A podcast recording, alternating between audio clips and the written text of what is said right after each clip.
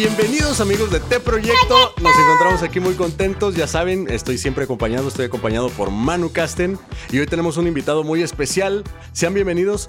Acomódense bien, esténse tranquilos, tómense algo mientras nos escuchan, porque hoy comenzamos con T Proyecto, el podcast. Creo que lo dije bien. Manu Casten, ¿cómo estás? sí, primera vez. Aquí debe de haber fanfarrias. Eh, por fin Ángel pudo pronunciar podcast. No, pues si no es uno es el otro. Bien, la D, yo me puse nervioso de, la presencia y la... Qué, imponente llegaste hablando hoy, Ángel. Muchas gracias. Claro que sí. Y bueno, preséntanos a, a nuestro invitado de lujo. Hoy tenemos un invitado que ya tiene una trayectoria muy chida aquí en el rock católico. Ahorita le vamos a preguntar qué género es exactamente. Es hombre. Yo siento que es como más rock pop, supongo. Pero tenemos a Joel de Tesalónica. Joel, ¿cómo estás? ¿cómo Chido, chido. ¿Y tú? A todo dar, muchachos. Aquí eh, estoy todavía instalado en la oficina y es una historia muy corta pero muy graciosa, pero en lugar de mi casa estoy aquí instalado en la oficina. Muy contento compartiendo con ustedes y con toda la gente que nos escucha. Benditos retornos, ¿no? Que te hicieron volver. sí. sí no. Joel, muchísimas gracias por, por darnos este tiempo, por, por quedarte ahí a la oficina a grabar un ratito. Sabemos que luego, después de días largos, uno ya quiere llegar a casa y desconectarse y justo te pedimos hacer lo contrario, conectarte otro ratote. Pero bueno, sabemos que la audiencia, los podescuchas de este proyecto lo van a disfrutar muchísimo. Para gloria de Dios, aquí estamos a la orden, muchachos. Ustedes oh. tiren y yo aquí trataré de contestar. como le hace el Atlas. Siempre, siempre. Ustedes miren y aquí trataremos.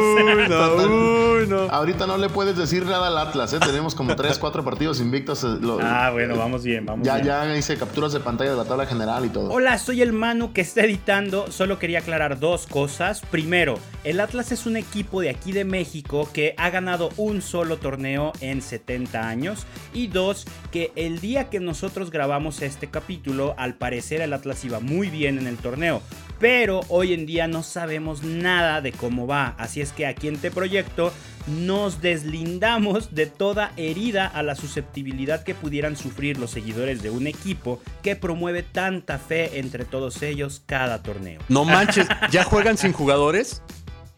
No, no, no. Ah, Digo, nuestra directiva ganó uno en la mesa contra el América, pero no, de, vamos de veras, victorias. Ahí va bien, va bien. Ah, no, sé si sea alguna señal apocalíptica o algo, pero hay que, hay que checarlo.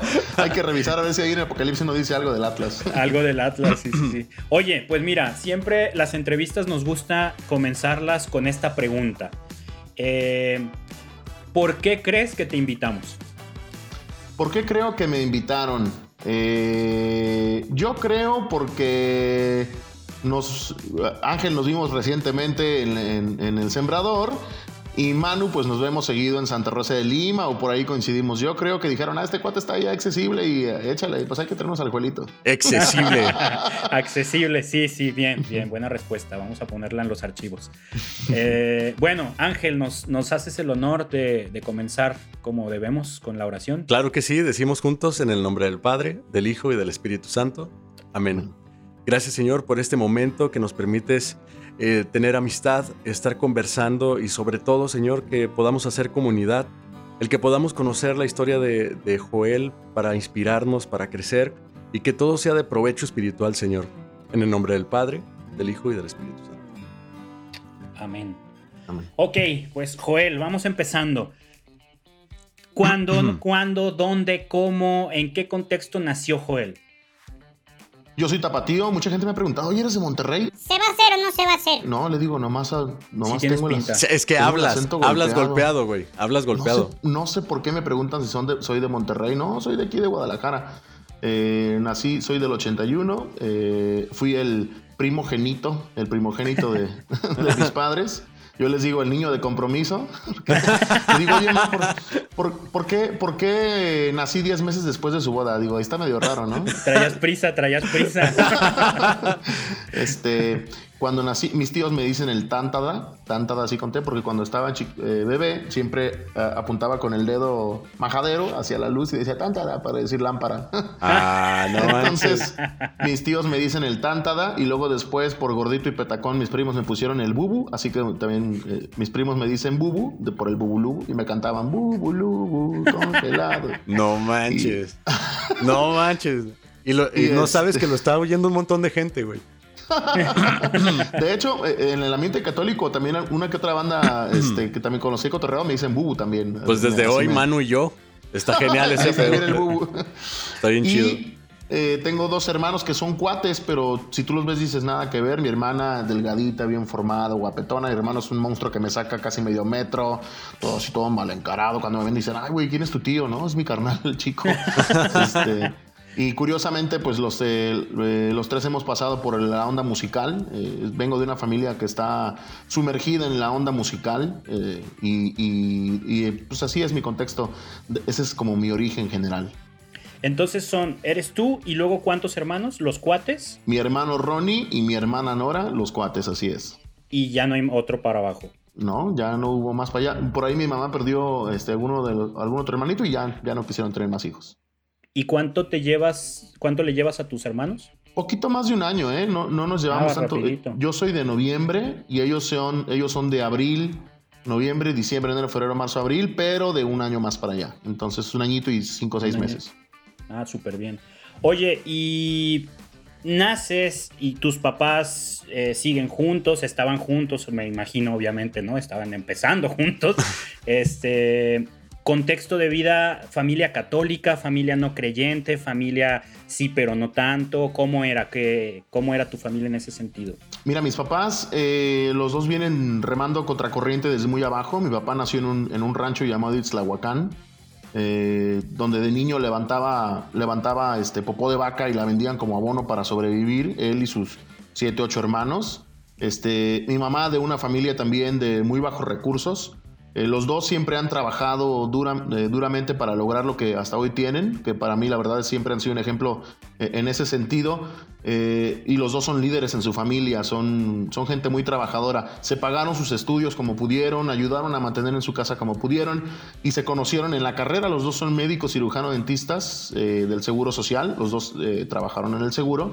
Y aunque de, inicio tuvimos una infancia un tanto precaria en cuanto a tema de lana, porque también nos tocó esta etapa donde viene la devaluación y todo esto, mis papás perdieron una casa, este, por ahí por, algunos malos manejos, pero siempre han, venido, siempre han venido de menos a más.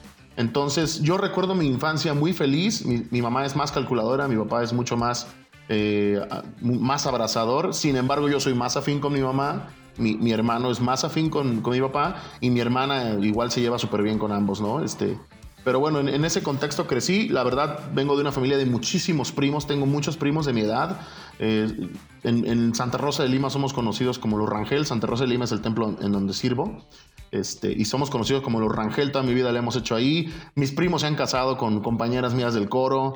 Este, entonces, mi familia ahorita ya hay muchos músicos eh, por ahí un poquito conocidos. Entonces, digo, eh, crecí con un contexto muy feliz porque siempre tuve muchos primos, amigos, eh, compañeros que, me rodearon y la verdad es que siento que viví todas y cada una de mis etapas. Fui niño mucho tiempo, fui adolescente mucho tiempo y ahora que soy adulto, pues eh, justo venía platicando con una de, de, mis colaboradoras de aquí de la oficina que le digo, no sé por qué todo el mundo me dice Juelito. Ay, Juelito. y me dices que emanas como ternura. Y yo, no, quiero ser el tigre. el dueño de mi empresa. güey, güey, te dicen bubu, güey. O sea, claro que emanas ternura, güey. Claro que sí. sí, está cañón que gente que apenas me conoce me diga, ay, hola, Juelito, ¿cómo estás? Y yo, neta, semejante pelagartón de casi 40 años y Juelito. Oye, pero, pero yo, yo estoy de acuerdo en que sí tienes una personalidad muy juguetona, muy alegre, muy de niño. O sea, e, e, es algo que a mí me dicen mucho también, a pesar de, las barbas que me cargo y todo. Me ven y, y no, es que tú todavía no te ves adulto, pues, ¿no? O sea, en personalidad como que todavía eres más niño, más juguetón, más, más alegre en ese sentido. No el señor serio de oficina. Pero creo yo, tengo una teoría que también es la onda del nombre. Porque Joeles y Marianas, yo conozco muchísimos que les dicen Joelito y Marianita. Entonces también debe de haber algo ahí de, ah, está padre pronunciarlo así, ¿no? Joelito, Joelito, ¿no? Envidioso. ¿Quieres que alguien te diga manito? No, no, no, la verdad no. Manunito. Manunito. no, no, Pero sí, yo también, yo también he escuchado mucho eso, ¿eh? Sí, este, definitivamente. Pero yo, por ejemplo, veo a mi papá y nunca escuchaba. Mi papá también es Joel. Y nunca he escuchado a nadie que le diga Joelito a mi papá, ¿no? Digo, este, también va por ahí, por, va por un tema de personalidad, definitivamente. y, pues bueno, pues este. Ni hablar, así, sigo siendo el juelito, el bebesaurio, me dicen mis tías. Así El que- bebesaurio. Oye, muy no me dejo consentir mucho por mi mamá, entonces eh, soy el bebesaurio de la casa. Oye, Joel, ¿y, y de niño muy imperactivo, este, o más tranquilo, travieso, o qué tal? No, yo de niño era un hijo de la, de la tiznada, mano. Este, era insoportable. De hecho, Martín, que, que fue una de las personas, Martín Germán, que fue una de las personas que me, con las que pulí mi técnica para la guitarra y, mi oído para la música, coordinador del coro Cristo Joven eh, de Santa Rosa de Lima de las 8 de la noche, este, al cual le mando un fuerte abrazo y toda admiración. Él le decía a mi, a mi mamá, este, a mi papá, es que no soporto a Juelito, es un, es un higadazo. Es- pero es que yo toda la vida vi que mi papá era bien carrilla con él y yo lo veía llegar a mi casa a ensayar. Mis papás estuvieron versátiles toda la vida. Lo, veía llegar a ensayar y, y mi papá, ¿qué onda gordito? Y yo, ¿qué onda gordito? ¿Cómo estás gordito? Entonces, con mis carnales cuentan historias de, de niños y era un, era un ojete, este, era súper llevado. Eh, no, no, no, la verdad es que siempre fui súper extrovertido, pero también era, eh, era súper travieso. Entonces, sí, de niño sí era un, era un hijo de la Oye, tiznada. ¿eras más de, de- de estar fregando en cuestión de, de decir, de echar carrilla y eso, o de travesura física, de, de sustos, de tirar, de, de qué eras? Yo creo que de las dos, Manu. Una porque desde, desde muy chiquito ya hablaba mucho y desde muy chiquito tenía una voz gruesa. Entonces, mi Imagínate mamá, el bebé, ¿no? mi Hola. mamá cuenta la anécdota de que... Cuenta la anécdota mi mamá de que una vez fui con un, con un primo que me lleva 5 o 6 años más grande y que llegamos a la tienda y que, y que y este... Yo decía, César, César, pregúntale cuánto cuesta. No, pregúntale tú. qué". y la señora estaba como de espaldas y volteaba, niño, pues ya estás grande, pregúntame tú. ¿Yo qué? Es él. y, era yo así, el chiquillo. Oye, Joel, Joel en la tienda, oiga, este, ¿cuánto va a ser del, del litro de leche? Y le dieron, le dieron unos cigarros en caliente. Sí, haz, haz de cuenta. Y luego la barba me salió también. A los 14 yo ya tenía barba. Entonces digo, este. Y, ya más, más para acá, recuerdo que una vez me compré en la, en la secundaria un dedo de esos de hule con la uña toda podrida, así toda, toda despedorrada. Y estaba una tía mía en la- cuidándonos en casa, una tía que vino de Estados Unidos, y me lo puse y yo agarro la tapa de la lavadora y le hago. ¡Ah! Y baja corriendo mi tía y yo, tía, tía, mi hija. Casi le da el No manches, no manches, yo, no. "Ti, es broma, me lo quitó. Me acuerdo que me lo quité y me dio un sopapo. Y estaba bien, estaba bien enojada. Y entonces sí, sí era, sí era muy pasadito de lanza. Oye, y accidentado, porque por lo regular quien es así, Exacto. luego también es muy accidentado, ¿no? ¿No te pasó algo feo? Eso es algo bien curioso porque también fui muy miedoso. Este, de niño siempre he sido como muy miedoso. Cuenta mi papá que me llevaban a, a Plaza Patria, había unas motitos así que daban vuelta y que, pa, súbeme, papi, que me trepó y yo así, ¡ah! Ya no me podía ni bajar porque no me podía ni abrir las manos. Nunca me fracturé, nunca me llevaron a un hospital. Mi hermano se abrió la cabeza, mi hermana se voló un diente. Yo jamás me he quebrado un hueso, ni nunca he tenido un accidente fuerte. O sea, astuto, ¿no? Eh, in- in- inquieto, pero donde no había riesgo, pues. Sí, precavido, nunca fui así como muy temerario. No, fuiste muy extremo, pues. Sí, no, la verdad no. Oye, y, y en... Estabas platicando que desde, desde toda la vida estuviste relacionado con la música, porque tus papás tenían grupos versátiles y toda la cosa. ¿A qué edad empezaste a meterte a eso? ¿A qué? Can- A la cantada, o no sé si, si tocas más instrumentos, a la guitarreada. ¿Cuándo empezaste con eso? Fue muy curioso porque mi papá, eh, desde chico, siempre nos quiso inculcar cosas. Mi papá sabía tocar guitarra. Mi, mi papá no es, es, es un- de ese clásico músico de, de rematar, remachar, remachar, remachar, remachar, pero que, que, que naturalmente le cuesta trabajo el tema del tiempo o ciertas cosas. Yo creo que hay, están los músicos que son innatos, que contienen la oreja enorme y que sienten la música a través del cuerpo y miden el tiempo sin saber nada. Y está el músico que a lo mejor no, no tiene ese don, pero que es muy machetero, ¿no? Ajá. Y que también te logra sacar, te logra sacar la chamba. Mi papá era el machetero, ¿no? El, el clásico músico machetero. Y siempre utilizó la música como un recurso para ganar algo extra. Y siempre nos enseñó eso. Entonces, desde chicos, nos, nos decía, ven a clases de guitarra. Y yo, yo, yo quiero ver las tortugas ninja, ven a clases de guitarra. y me acuerdo que nos enseñó solfeo primero, este, nos daba clases de solfeo. Y, luego nos dio clases de los círculos y pero todo con canciones rancheras. Yo lo aborrecía la neta. Este no me gustaba nada. Y, nunca nunca me gustó. De hecho me recuerdo muy bien que mi hermano me superaba eh, eh, tocábamos la bamba eh, en chulísimo do. Y mi hermano digita- digitaba mucho mejor que yo Y yo decía, nunca voy a llegar al nivel de mi carnal, ¿no? Jamás voy a llegar al nivel de mi carnal. Hasta que le encontré un propósito a la música y ahí cambió la, radicalmente mi vida, no solamente en tema musical, mi vida cambió, en, serio. Y pues ya de ahí para acá, este, la música siempre ha sido mi compañera. ¿Y a qué edad más o menos estamos hablando? ¿Cuántos años tenías cuando tu papá te, te quitaba de las tortugas ninja? Sí, eh, yo eh, creo que me, me, intentó enseñar a tocar desde los 8 o 9 años pequeño. Y fueron como hasta los 11 o 12 que, no avancé, avancé dos escalones. Y luego mi papá le dice a Martín, que es Martín Germán del coro Cristo Joven, que es este chavo que no me, señor que no me tragaba, ¿no? Este, le pide a mi papá que si, lo, que si me recibía en el coro, yo voy al coro y era un coro de jóvenes, ¿no? Ni siquiera de plena adolescencia. Yo de 12, 13 años con cuates de 18 a 20, 25, ¿no? Entonces yo empecé a ir con él y Martín tiene un estilo bien particular, con armonía compuesta, con eh, síncopas, con, con este, arreglos vocales, una cosa espectacular. Entonces yo llego al coro y veo a una chava que, estaba eh, guapísima, Sara, te mando un abrazo. Este, ya casada, Cacho, disculpas, su esposo. Veo a una chava guapísima y dije, ay Dios, este, entonces me gustó mucho la, la niña pero además me fui enamorando del instrumento. Yo recuerdo que antes de la misa me decían los del coro, Joel, Joel, préstame tu guitarra, es que tocas bien feo, güey. Este, préstame tu guitarra. No, man. Y al final te la regreso. Y luego otros me decían, Joel, Joel, canta bajito, es que cantas bien feo, güey. Este, no cantes, güey. Entonces yo me achicopalaba, ¿no? Pero yo no sol... Entonces mi papá decirme, agarra tu guitarra para que ensayes, era... Y me decía, oye, ya suelta esta chingadera, ya estuvo bueno, ya nos enfadaste todos día y noche. Entonces... A darle, a darle. Yo corro, corro de, de subir en, en cinco seis años dos escalones, me trepo seis pisos en seis meses, ¿no? Así, este, fue, un crecimiento cañón y fue una obsesión tremenda con la guitarra, con la música católica, con la misa, este, me evangelizo y pasa todo esto y todo gracias al coro, ¿no? Y a la música.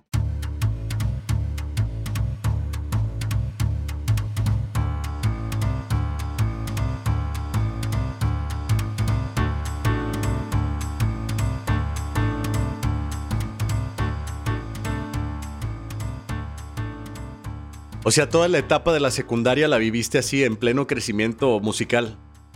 Sí, y fíjate Ángel, ahí, ahí fue cuando entré a mi primer coro, que ese fue el coro Cristo Joven, eh, que era un coro, además era a las 8 de la noche, no era nada fácil para un chamaco. No, no. me, lo, me logro compenetrar con mucho trabajo, me logro compenetrar, me, me logro ganar un nombre y luego se queda sin coordinador el coro Éxodo y donde estuvo Gerardo Carrillo.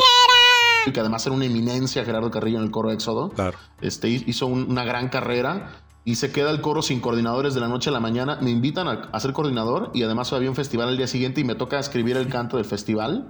Y ahí empiezo a despegar y a tomar un estilo propio y ahí duré varios años. Total que desde ahí hasta el día de hoy no he dejado de participar en coros. Oye Joel, ¿y, ¿y cómo recibes esa noticia que de, oye, necesito escribir un canto? O sea, ¿ya, ¿ya tenías en mente antes que podías ser capaz de escribir una canción? ¿O ahí dijiste, ¿sabes qué? Lo voy a intentar. Lápiz, papel, guitarra y vámonos. Yo, mira Ángel, en, ese entonces yo me sentía orgulloso de que podía sacar, eh, sacar canciones ya de oído, ¿no? De que ya escuchaba y decía, ah, ese es un sol, ah, ese es un la, ah, ese es un algo, ¿no? Este sobre todo temas básicos pero jamás me había sentado a componer. Mi papá sí, sí compone, mi hermano compone, yo jamás me había sentado a componer. Y cuando me dicen que había que hacer ese canto, yo recuerdo que en la noche llego, agarro una libreta, pa, pa, pa, pa, le empiezo a poner música. O sea, se dio solito, de manera innata. Solito, jamás había hecho ninguna composición. Y después, cuando presentamos el tema, la verdad es que gustó mucho. Yo hoy lo reviso y digo, tiene un montón de errores gramaticales, este, la música está bien básica. Pero bueno. Señor, tú nos dijiste que. sí, sí, sí, sí, sí. Este, su nombre es Jesús, se llama ese tema. Nunca, nunca lo voy a olvidar porque fue la primera composición que hice en toda mi vida. Y este, y desde entonces, pues yo sigo, yo sigo creyendo firmemente que pues es una obra de Dios y que no tuvo, que tuvo muy poco que ver conmigo, ¿no? Oye, y en esa etapa en la que eh, eh, le metiste el acelerón, ¿no? ¿Hubo algo más que te impulsara? Porque decías que, que, que hubo una, una experiencia, una vivencia que te cambió la vida, tanto en lo musical como en general pero también estabas comentando esta onda de que, de que como que te medio picaron el orgullo de préstame tu guitarra porque tú no tocas, canta bajito porque tú no cantas. ¿Fue la mezcla? ¿Fue eso eh, el orgullo o, fue algo más lo que te hizo meter el acelerador esos seis meses? No, fue definitivamente obra y gracia de, Dios a través de Martín, el coordinador. Eh, Martín en una de las misas, íbamos a subir a tocar misa, ya me habían quitado la guitarra, ¿no? Este, ya, iban con mi guitarra subiendo y vamos a, íbamos a subir ya al, al atrio, a la parte del coro a, participar. Y, se salen todos y Martín me detiene, no, espérame. Y me espero y volteé, y me- y volteó con una cara que jamás le había visto, ¿no? Un super serie y volteó y me dijo, Joel, si vuelves a permitir que te quiten tu guitarra, no vuelvas a este coro. Así me dijo. Quiero que cuando subas allá arriba, tomes tu guitarra y nunca más permitas que nadie te la quite. Exactamente, es que así tiene que ser. Y yo, oye, ay, cabrón. a lo mejor ahorita la persona que nos está escuchando precisamente le puede estar pasando esto. En, en el que porque tuvo un mal día en el coro, ya no quiere seguir, ¿no? Yo sí me agüité, la verdad. Yo, yo, yo sí me agüitaba y sí cantaba bajito. Y además cantaba y sentía que todos me volteaban a ver así de, ay, cabrón. Este, entonces, sí, sí, cuando llegué y le- me temblaban las piernas, me temblaba la voz y le dije, oye, que si me das mi guitarra. ¿Quién dijo? Me dijo Martín, este, que me diera la guitarra. Ah, pues ten. Desde entonces no, no solté la guitarra y, y sí, ahí entonces fue, empe- empecé a despegar, a despegar, a despegar. Y yo sabía que no solamente era el hecho de quitarle la guitarra, sino que tenía que prepararme eh, para, para hacer un buen papel con ella, ¿no? Hoy en día yo dirijo ya al Coro Cristo Joven, lo estoy dirigiendo a Martín, está un poquito enfermo, este, me está tocando dirigirlo, pero gracias a ese comentario de Martín y a esa presión que él ejerció en ese momento y a ese de, decídelo o quédate, quédate estancado aquí, creo que fue un antes y después. Y por supuesto, Manu, que en, este, en ese inter, pues digo, viví la evangelización, eh, sentí la presencia de Dios en muchas ocasiones, este, de, manera, de, distintas maneras, algunas muy espectaculares y unas no tanto, pero la presencia de Dios fue, ha sido desde entonces y seguramente desde antes, pero sin que yo me percatara, muy evidente en mi vida. Sí, fíjate, yo me imagino tu posición y, me identifico en, en ciertos puntos de mi proceso también. Me imagino que Ángel también, porque es algo muy normal cuando te, cuando eres- te avientas a meterte un contexto que te sobrepasa, pues llegan miedos, llegan temores y, buscas anclarte a donde te sientes seguro, ¿no? Entonces, por un lado me imagino que el que te quitaran la guitarra se sentía gacho, ¿no? El golpe al, ánimo, pero por otro era el respiro de, bueno, no tengo que, ponerme las pilas aquí, me- o sea, tengo la excusa de que no me dejan tocar, ¿para qué me pongo las pilas, no?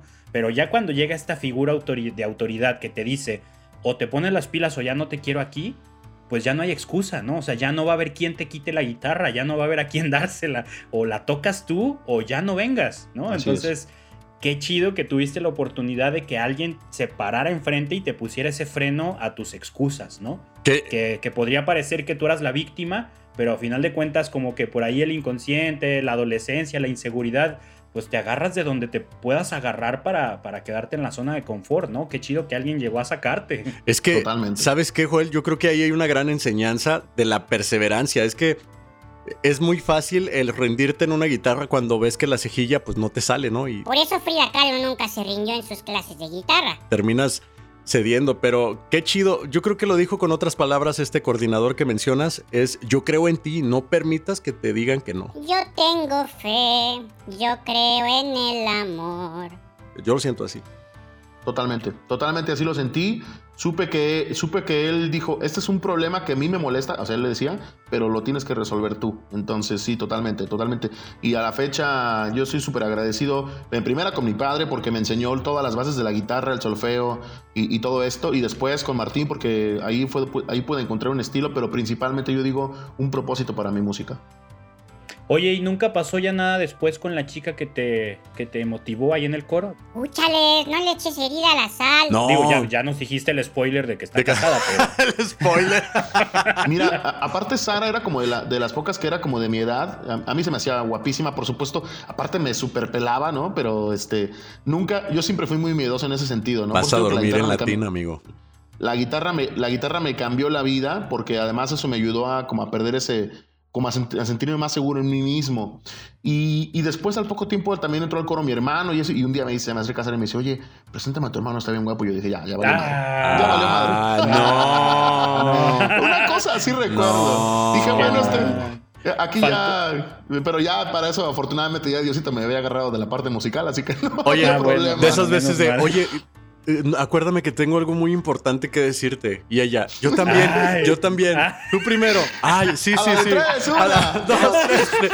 Te amo, pero no manches. no. Me gusta amo, tu hermano. hermano. ah, sí, yo también. Sí, shit happens, my friends. Ahí, hizo- ahí te hizo falta el- el- la figura autoritaria que llegara a decirte, si no le hablas, no te quiero volver a ver aquí. Sí, esa. No, pero la verdad es que yo siento que los caminos de Dios son misteriosos para acercarte a Él. Eh, son vastos y diversos, pero al final era un plan de Dios para acercarme a, a- a ese gusanito que ya Él había puesto en mí, a esa plantita semillita que había dejado dentro de mí. Oye, ¿y qué? ¿Hubo un retiro, unas misiones, un campamento? ¿Hubo alguna vivencia fuerte de esas de parroquia? ¿O cómo fue tu primer encuentro con Dios en esa etapa, ya cuando te cautivó por completo? Hubo muchas, mano, hubo muchas, muchas señales. Además, yo vengo de una familia en la que, en la que se vive la comunidad, eh, la pequeña comunidad de manera muy fuerte. Eh, mi papá tiene el, el don de lenguas, este, tengo tías que tienen don de interpretación, eh, de, gente muy carismática. Entonces siempre tuve muy cercana la figura de Dios en ese sentido, de manera muy cercana, pero también mucha superstición, ¿no? Alrededor de mi familia. Entonces, pero mi primera vivencia personal fuerte fue en una ocasión que mi papá, y fue mucho antes del coro, mi papá estaba hablando en lenguas porque estaba como, él es dentista y puso un consultorio en la casa y invitó una tía que, que tiene don de sanación y también tiene don de lenguas. Se aparecieron, eh, llegó a la casa, empezaron a hacer- empezamos a hacer oración, mi papá empezó, a- mi tía o mi papá, no recuerdo quién, empezó a hablar en lenguas y el otro traducía, pero con una voz como españoleta. Era una, voz así, vosotros y no sé qué. Y a mí me sacó un cañón de ondas ver a mi papá hablando y casi como mujer y así, o sea, era una onda súper rara para mí. Yo estaba y yo decía, ¿qué pedo? Nomás estaban mis hermanos, mi tía y mi papá, ¿no? Y yo dentro de mi corazón empecé a decir, o sea, esto es neta, esto es real, esto está sucediendo o están jugando con nosotros. Y cuando justo cuando terminé ese pensamiento volteó, voltea mi tía y me dice, pequeño Joel, no tengas dudas de que soy tu padre y estoy aquí. Y yo, chingue su madre, no sé, no, yo me su... Para todos lados, hermano. Oye, Ahí dije, Silhue- Oye. silueta de humo de Joel. sí, ¿no? oye, Dios te habla. Güey, qué, qué mala referencia, ¿eh? Dios te habla y lo primero que se te ocurre es decir, chingue su madre. No manches, no. No, yo dije, yo dije, si, si, si empiezo a escuchar, to- a- si lee mis pensamientos, sabe mis pecados más profundos, ahorita me va a ventilar. Claro, ¿no? claro. Entonces, este, eh, esa fue mi primer encuentro fuerte de decir, ay, güey, ¿no? Después, eh, el segundo que recuerdo fue mi retiro de evangelización. Ahí definitivamente sentí ese calor de, de profundo de oración que te, hasta te quema las orejas. Este, fue, fue, un, fue un encuentro muy fuerte en, en- en mi evangelización y, y lloré demasiado, sané demasiado, eh, sentí la presencia de Dios, salí, quería, me quería comer el mundo. No, no se me olvida que nos dijeron, a partir de hoy son soldados de Dios No, y, y tienen las armas. Este, no, yo me sentí súper eh, súper lleno del Espíritu Santo. Y después de ahí, pues he, he tenido varios episodios, algunos muy chuscos y pequeños y algunos muy fuertes, ¿no? Eh, como en aquella ocasión que duré cerca de dos o tres años escuchando una voz que me respiraba en el oído. Este, y y de- yo con el tiempo lo empecé a normalizar y dije, no, pues es normal, o sea, soy yo sugestionado, ¿no? Y escuchaba que me decían, y siempre en la noche. Y después empecé a oler como un olor a podrido, ¿no? Yo dije, no lavé mi ropa, que además no hueles como podrido si son tus calcetines. No, ma, carne, es carne podrida, no, no huelo. Y pasó el tiempo, pasó el tiempo, yo eh, decía, me sugestiono, ¿no? Es una sugestión mía. Y este, incluso cuando dormía en otros lados que me quedaba con mis primos, eso lo oía. Y en una ocasión, ya estando dormido, sube mi hermano el chiquito de dos metros, estoy yo ya acostado en mi cuarto y sube mi carnal en friega y me toca. ¿Puedo pasar? Sí, ¿qué pasó? Me dice, güey, es que un vato me respiró en el oído. No. Y yo dije, flashback a años y dije, güey, no estoy loco. O sea, sí es algo, es algo que está pasando. Y se quedó a dormir conmigo esa noche ahí y estando los dos dormidos, acostados en cuanto nos callamos, a los dos al mismo tiempo. No, no manches. No, qué miedo y en la ahí- noche, güey. O sea, no. Sí, sí, sí. Yo al día siguiente hablé con mi papá, "Ah, no pasa nada, tranquilos, no pasa nada, tranquilos. Al día siguiente fuimos a Guzmán, oración de sanación, fin del problema. Entonces yo dije, o sea, ahí sí hay algo mu- mucho más allá de nosotros aquí. No hay que temerle, ¿no? No hay, no hay que tenerle miedo, pero sí hay que, ser, hay que estar conscientes de que, de que, pues hay, ¿no? Bien y mal, ¿no? Oigan, eh, ¿no han escuchado esto o han experimentado que la presencia de la Virgen llega con un aroma a rosas muy fuerte? No solamente rosas, Ángel. Yo he experimentado el aroma a rosas y he experimentado los brillos, Ajá. los brillos en la mano. Eh, Ándale, sí, exactamente. Han sido las Fíjate dos. Eso que- nunca he escuchado. Sí, fíjate que ayer mi mamá es muy devota al rosario y, y muy seguido me dice, mira, ven, mira, ven. Y pues ahí en su cuarto solamente tiene flores artificiales, pero olía a rosas, tal cual, así como, bueno, haciendo alusión a lo que me decías de que también el mal tiene su olor específico, ¿no? Como a podrido. Sí, y yo cuando experimenté Sí. eso, perdón Manu, eso de las eh, del aroma fue ahí en Santa Rosa de Lima, hubo un eh, hubo una como pastorela y en las fotos que tomaron los chavos de la pastorela salían como demonios detrás de las detrás de los chavos. Se asustó mucho la, coordinadora de esa pastorela. Entonces en un 25 de diciembre me habla, me habla el sacerdote y me dice, Joel, ¿estás en tu casa? Sí. ¿Estás confesado? Sí. ¿Puedes venir? Sí. Pues yo llegué bien sacado de onda, éramos como cinco o seis personas nada más, puros chavos, y me enseña las fotos y me dice, ¿tienes miedo? Le dije, ay, pues, usted dígame si tengo que tener miedo. Este, y el sacerdote, el sacerdote nos metió al, al auditorio donde, de ahí de Santa Rosa, donde se visualizaron estas, estos rostros con ojos rojos. Hicimos un círculo de oración, hicimos una oración. Yo le dije, padre, no, no, no me va a jalar nadie, ¿verdad? no me va a pasar nada. Me dijo, mira, de cuenta que va a Cuba contra Estados Unidos con, en guerra, ¿no? Dice, no pasa nada. Él entró con el Santísimo, me acuerdo, hicimos la oración y empezó a caminar por todo el salón con el Santísimo. Yo casi me le quería agarrar del pie para ir detrás de él. No nos deje, dije yo, dije, se va a ir nos van a empezar a jalar aquí las patrullas. Pero no, entró, dio la vuelta a través del auditorio, salimos y se, y se acabó la oración y salimos, cantamos, salimos, alabamos, ¿no? Y mientras íbamos saliendo me dice, huele. ¿Y yo qué? ¿Hueles el aroma a rosas? Así penetrante. Y yo, sí, cañón, pues son las rosas del templo. Me dice, ¿dónde están? No hay rosas. No había rosas. Me dice, ese es el aroma de la presencia de María la Virgen. Y yo, ¡ah! esa fue la primera vez que le experimenté ese, ese aroma. Acabamos de Fíjate- recibir un dislike de un tal Fidel Castro, ¿lo conocen? Avísale que ese ya se murió. Ah, caray. y más de miedo porque pues ya está. Ah, caray. ese es el aroma podrido. Sí, fíjate que en, en mi casa, en mi familia también llegaron a suceder cosas así, en otras épocas como un poco más constante. Y para mí igual, ¿no? Crecí con eso, crecí con esa, presenciando ese tipo de sucesos. Entonces a mí me cuesta mucho trabajo entender que haya creyentes que no creen en eso. Claro. ¿no? O que no, o que no sucede o cosas así. Y como decías tú hace rato, ¿no, Joel? De, también se presta mucho que luego a supersticiones u otras cosas, pero para mí en lo personal es vital que un católico, en este caso para el podcast, la audiencia, los músicos católicos, sepamos que existe, sepamos que, que sucede y sepamos que no es nada de tenerle miedo, ¿no? Así como te dijo el padre, o sea, es, es una batalla ganada y, y simplemente hay que estar tranquilos y, y- y de la mano de Dios. Sí. ¿no? No, no caer en el fanatismo de el demonio está en todos lados y me va. No, Que no, es no, superfácil, si estás sí. con Dios, si te mantienes en gracia y estás con Dios, habrá alguna que otra cosita que te saque de onda, ¿no? Y el demonio quizá va a intentar hacer algo. Pero la batalla está ganada, pues. O sea, eso hay, hay que estarlo bien, estar bien conscientes de eso. Oye, pero tampoco sentirse valentonado y decir, voy a ir a- ahí a, a- Ah, no, a no, pegarle sí, ahí no. cerquita para ver si se enoja y que al cabo ya tengo la, la batalla ganada. No, pues claro, Claro. que no, ¿da? Claro, no, sí, es- no, no hay- definitivamente hay, hay seres que están encima de nosotros en, en- o en otros planos, o no, sé, no sabré yo cómo explicarlo, pero sí eso que dices es muy cierto, Manu. De hecho, en, en la, en, el- en lo que es la evolución del, del cristiano, definitivamente tendríamos que caer en la comunidad y no es más que en la oración profunda de la comunidad o personal, en donde descubrimos qué dones tenemos, porque lo, una cosa que yo sí sé que es definitiva es que todos... Todos, todos, todos tenemos dones. El de lenguas, ese lo tenemos todos, ¿eh? definitivamente. Es solamente Ah, wow. desarrollarlo en la profundidad de la oración. Pero si eres, si eres católico, no se queda todo en la confirmación. Después hay que evangelizarse y una vez evangelizado habrá, habrá que ir a la comunidad y ahí vas a ver que vas a experimentar todo ese tipo de cuestiones. Sí, es vital, es vital que, que no nos quedemos con lo poquito que vamos recibiendo, ¿no? Por ahí el padre Larrañaga siempre ha hablado mucho de eso en sus libros.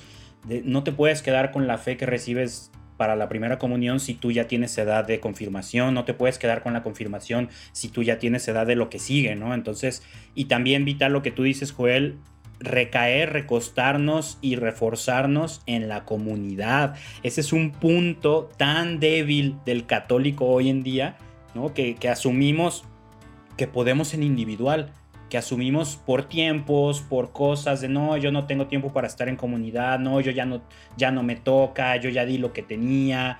No, no, no. O sea, algo que me encanta de Santa Rosa de Lima, este templo al que, al que, en el que estás tú dirigiendo coro, es que fomentan mucho eso, fomentan mucho que pertenezcas a comunidad individual, comunidades pequeñitas y la comunidad de Santa Rosa, ¿no? Es, un, es una parroquia que fomenta mucho eso y está bien bonito y yo he conocido a mucha gente que ha estado ahí y que si ya no está, tiene unos recuerdos súper bellos y que si están, siguen estando comprometidos, ¿no? Creo que todos los católicos deberíamos de buscar ser parte de una comunidad de una u otra forma. Hay mucho tipo de comunidades, ¿no? Muchos tipos. Entonces, no necesariamente tienes que estar ahí como en, las, como en la adolescencia, cinco días a la semana, en todos los grupos, todas las, todas las actividades. No, no, no, no. No, no hay que quedarnos con ese concepto pero sí hay que buscar una manera de pertenecer a una comunidad. Eso es vital para mantenernos en pie. Totalmente. Y saben qué, yo, yo quiero compartirles que, y, de verdad, tienes tanta razón en este comentario, Manu, que los mejores momentos que yo he vivido en mi vida ha sido el, el estar en un grupo juvenil que no sabes a lo que te está preparando Dios, porque para mí el, organizar las obras de teatro, el a lo mejor hacer un, un concierto para recaudar fondos para este, y, todas esas cosas, al final, ahorita yo se los comparto con mucha humildad, pues que estando en el sembrador, todo eso te ayuda, pues. Dices tú, el Señor me estaba preparando Totalmente. para este momento, en donde es algo muy parecido. Somos también una comunidad en donde nos encargamos a, a ver, ¿qué se te ocurre para esto? No, pues se me ocurre esto y esto y esto y esto y esto. O sea, Dios te va preparando en este caminar para cosas más grandes, pues. Así es.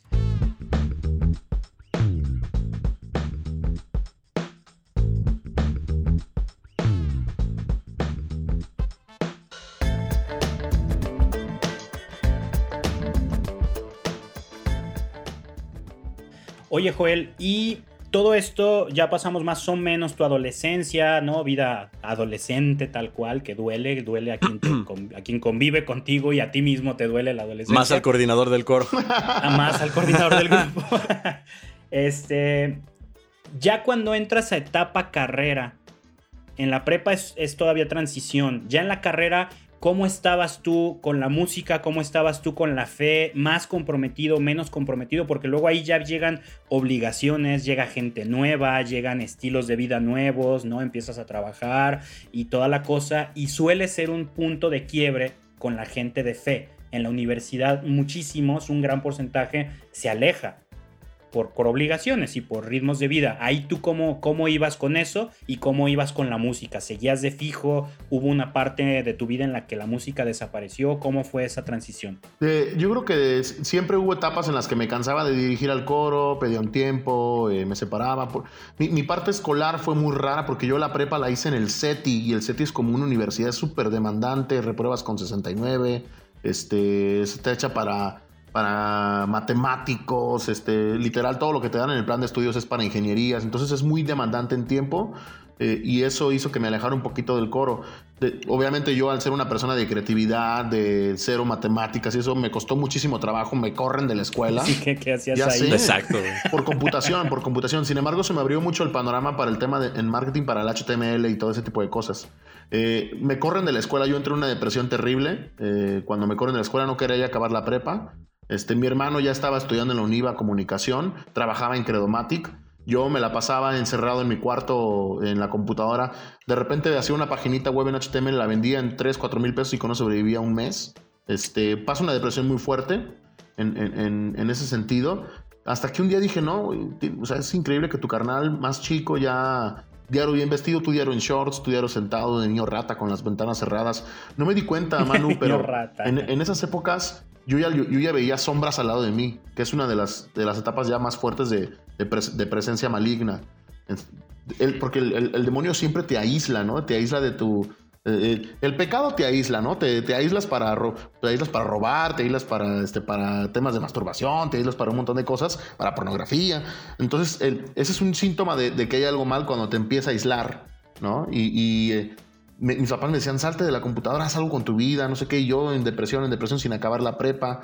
Este, hasta que un día dije, güey, pues ten un poquito de humildad y sal adelante. Yo ese chico dije, voy a ser el mejor narrador de fútbol de México, yo voy a ser el segundo perro Bermúdez. Este, después me levanté, acabé la prepa abierta eh, y después de acabar la prepa abierta me fui a hacer un curso de radio y televisión en la escuela de Raúl del Campo y ahí vuelvo a retomar un poquito el vuelo y trabajé en los medios de comunicación en deportes durante, durante cinco años primero como reportero de fútbol, después me fui a trabajar a cancha a, los partidos de fútbol, después me voy de narrador de fútbol al lado de Octavio, de Octavio Hernández, viajo a Brasil en el 2000, 2000 el 2005 a Copa Libertadores con Notisistema. Narro en Brasil la primera victoria de un equipo mexicano en Libertadores. Recuerdo el estadio Morumbillo, estaba en, dentro de la, de la zona de transmisión este, junto con la gente de Notisistema y de Solo Fútbol. Y el palco estaba así, eran cristales en medio de la tribuna. Cuando mete gol Chivas, el, el segundo gol de Chivas con el que gana el partido, yo, ¡Gol! y volteaba y todos los afinados así, viéndome todos los brasileños. Y aparte tú con tu playera del Atlas, sí, Claro, ya sé. Este, me, voy al Mundial de Alemania en el 2006. Este, hago la cobertura del Mundial de Alemania en el 2006, solamente cobertura de color. Me voy solo al Mundial, me aviento de mochila Alemania. Eh, cuando me aviento a Alemania, se me abre el panorama, el panorama cultural Tú, sabes, mano, tú que has cruzado el charco o cualquiera que haya vivido solo viajado, sabe que, que, abrirse a otros países es cambiar. Lloré mucho en ese viaje. Ah, cómo no llorar recordando ese gol de Maxi Rodríguez, todavía duele. Porque me encontré solo, ya no, ya no el bebesaurio protegido por sus papás, me aventuré con bien poquita lana, me quedo dos meses en Europa, el Mundial duró un mes y me quedo dos, casi dos meses, pierdo mi boleto de avión, tuve un montón de experiencias, conocí mucha gente y ahí me cambió también mucho la mentalidad y ahí dije, güey, no quiero ser periodista deportivo. Este, quiero hacer otra cosa. Bueno, cuando regreso me, me, me, hablan de TV Azteca para un casting. Yo ya eh, me pagaba mis estudios en la UNIVA. Este, ya, ya estaba. ¿Cuántos años tenías en ese viaje a Alemania? Ay, híjole, pues tengo 39 y eso fue en el 2006. Eh, andaba en los 20, mano. Este, 26, 27. Me acuerdo haber mandado algunos videos al coro de la iglesia desde allá. Qué y este y además también era músico, tocó en el versátil, con mis, papás tuvieron un grupo versátil y yo me integré primero como cargador, después como tocando el octapad y después este, como guitarrista. Eh, después me, invita un tecladista que habíamos tenido, me invita a un grupo que habían formado, este, pero eso ya es un poquito más para acá después, de después del fútbol, ¿no? Este, ah, te decía que me invitaron a un casting en TV Azteca, voy a TV Azteca aquí, aquí en Las Águilas. Entro al casting y Pablo Latapí, que había sido nombrado director de deportes, este, me dice, ¿sabes qué onda, Joel? Pues todo muy bien, narras bien, tienes buen ritmo, este, te falta la carrera, mano, estudia la carrera, si no va a estar difícil, ¿no? Es un requisito aquí en TV Azteca. Me pago la carrera en UNIVA de Ciencias de la Comunicación, mi hermano me llevaba dos, tres semestres, un semestre, dos, no recuerdo cuánto, me empiezo a pagar la carrera yo, y después de vivir, vivir en el fútbol por tanto tiempo, dije, no me, no me llena. O sea, yo quería ser el mejor narrador de fútbol, pero no, me falta algo, no, no, no, no me está llenando. Y para pagar la UNIVA no me alcanzaba con mi sueldo del radio. Me salgo del radio y entro a una agencia de marketing, empiezo a ganar mejor dinero, termino de pagar mi carrera y dije, me gusta el marketing, me gusta el video, me gusta la edición, me gusta, me, deja más dinero, me encanta y aparte lo puedo compenetrar con la música. Entonces trabajaba en la agencia de marketing y el fin de semana me iba al grupo versátil eh, fueron cinco años maravillosos en, la música versátil. Eh, cuando me invitan, no, no, tenían vocalista ni guitarrista. Yo entré como guitarrista y me acuerdo que me dice la persona que me invitó, Héctor Garduño, que también es del ambiente católico, por cierto. Ah, ah claro. Y al cual le agradezco enormemente porque gracias a él también es otro de mis grandes maestros.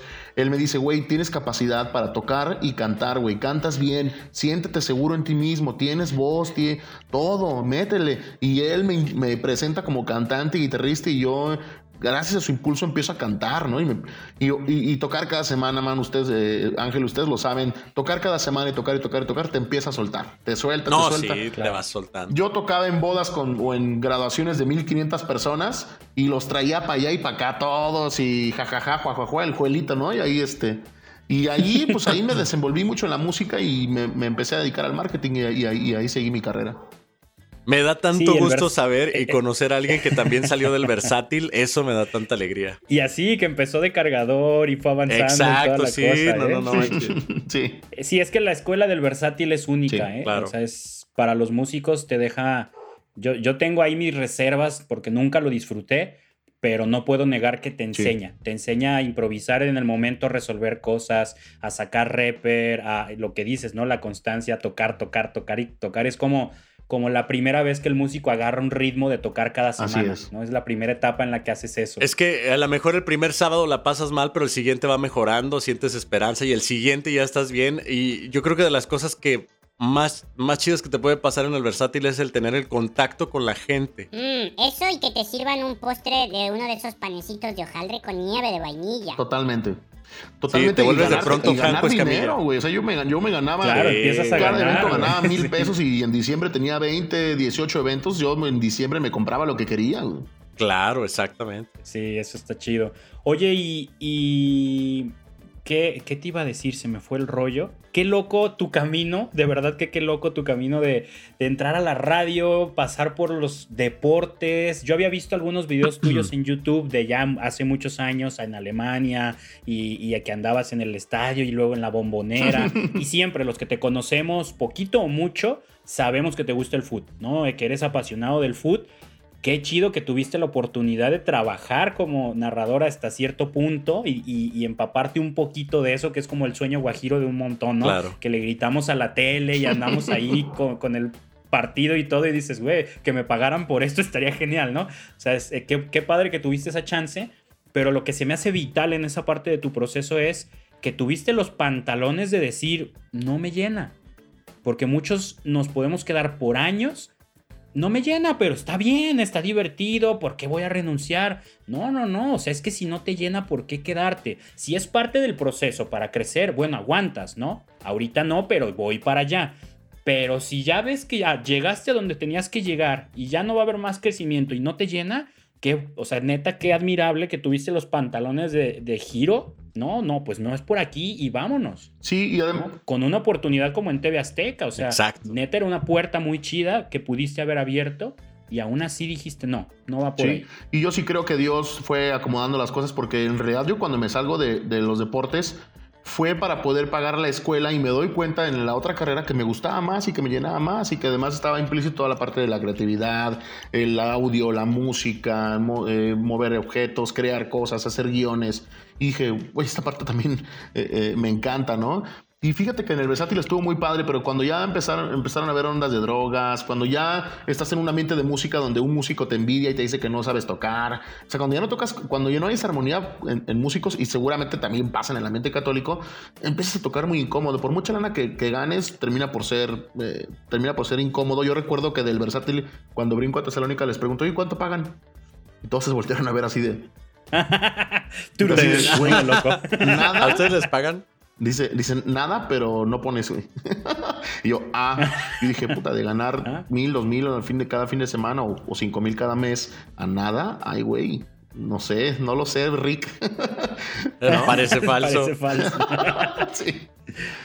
Oye, o entonces del versátil te pasaste a Tesalónica, tal cual. sí, sí, Miguel Amat, el, el buen Mike, al- con el cual estuve en el coro de EXO de Santa Rosa de Lima, un excelente músico, entregado. ¿Sí lo conocen bien a Miguel? ¿Lo Claro, sí, claro, Sí, sí. claro. Este, Su hermano Mario Moore también estuvo conmigo en el coro y ahora bajista y teclero de Kalimba.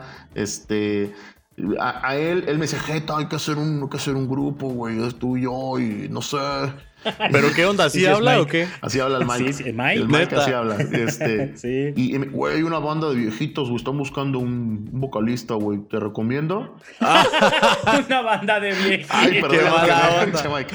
Qué Le mala dije- onda. Le dije, güey, está chido, es una de Dios. Sí, es un- no, tocan bien perro, güey. Es un, sí, es como rock, como clasicón.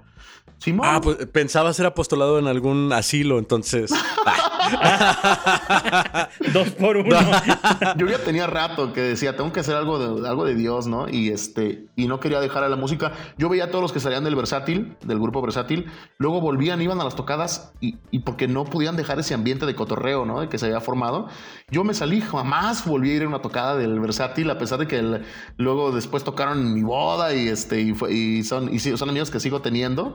Este, pero jamás regresé, pero porque yo recuerdo cuando, cuando Miguel me recomienda con Gabriel, bajista de Tesalónica, Gabriel me manda tres rolas del repertorio, yo las escucho y dije, ah, órale.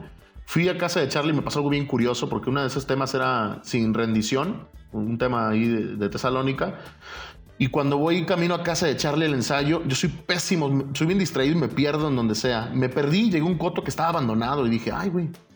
Dije, No manches, pues, qué miedo, güey. y Gabo me hablaba, ¿no? Y entonces me perdí y, y luego después ya encontré el coto que sí era y, entro- y voy caminando y me reviso y no traía las letras de los cantos, de las, cancio- de las canciones. en- Dije, no, güey, es una señal de que esto no es para mí. Me, me me di la vuelta y me fui, güey. Entonces me, me empiezo a ir y una voz dentro de mí me dice, sin rendición, Joel, sin rendición, sin rendición. Y me regresé al coto que había llegado primero y encontré la hoja tirada y, y, llegué, llegué al casting con Tesalónica, estaban haciendo casting. Entré y empiezan a tocar y dije, yo volteaba, ¿no? Dije, ¿dónde la grabadora? ¿Dónde el playback, cabrón? Estos güeyes tocan igual del disco, impecablemente igual. Y ya empecé a cantar, empezaron, aparte la, la rola se cantaba Rogelio, ¿no? Con una tesitura tres o cuatro tonos arriba de la mía. Y yo, ay, sin rendición. Se acaba, el, se acaba, el, casting y voltea a Gabo con Charlie, Charlie con Loco, Loco con Gabo, entonces sí. Y voltea y me dice Charlie, güey, pues si, si te late, estás dentro, güey. Este, ¿Cómo no ves? Manches. ¿Cómo ves? Y... Hijo, el déjenme mostrarle lo que se hace no, güey.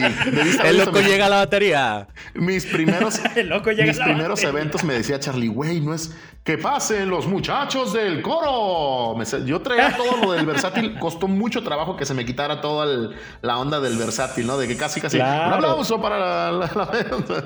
No, y aparte hubieras llegado, no sé, a una, a una banda de, católico, pero más latino, más movido, pero pues es rock, rock. Exacto, y toca con las cumbias. Sí, no, no, este, entonces ahí me, me, quedó claro, a pesar de que, porque inmediatamente cuando me dijeron que si me interesaba me quedaba, y yo les dije, bueno, todavía tengo un compromiso con el versátil de que diciembre, que me comprometí, denme chance, y ellos ya tienen el resplandez encima, sabes que ya tenemos, tuvieron que sacar un par de eventos todavía con, pidiendo el paro a Roger este, yo me fui aprendiendo el repertorio en el Inter y mi primer evento fue en un Resplandece Fest aquí en Guadalajara, súper lleno. Yo todavía hay un video de mi primer. Entonces yo estaba que me temblaba todo y me puse malísimo de la garganta. Me acuerdo que mi mamá me, hizo un menjurje de miel con tequila y marihuana y no sé qué tanto le puso, pero así canté. Este, y, la verdad es que ha sido un viaje tremendamente gratificante.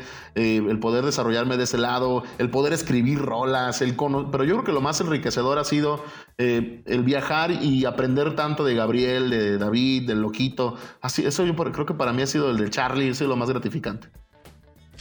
oye, oye. ¿qué, día tan pesado tuvo el ángel, eh, tu, ángel de la guarda ese día de la audición, eh? ¿Qué día tan pesado? Ese día de haber llegado y de haber colgado las alas y de haber dicho, ya, primero pierdes las hojas y luego te regresas y él gritándote atrás en el asiento de atrás. Ahí están, cabrón. Joel, sin rendición, Joel, sin rendición. Sí, me dio muchas vueltas ese tema y fue mi tema favorito durante mucho tiempo. No, ah, qué, chido está eso. Oye, yo, yo me acuerdo vagamente, empezaba a cotorrear con los de Tessa cuando entraste tú.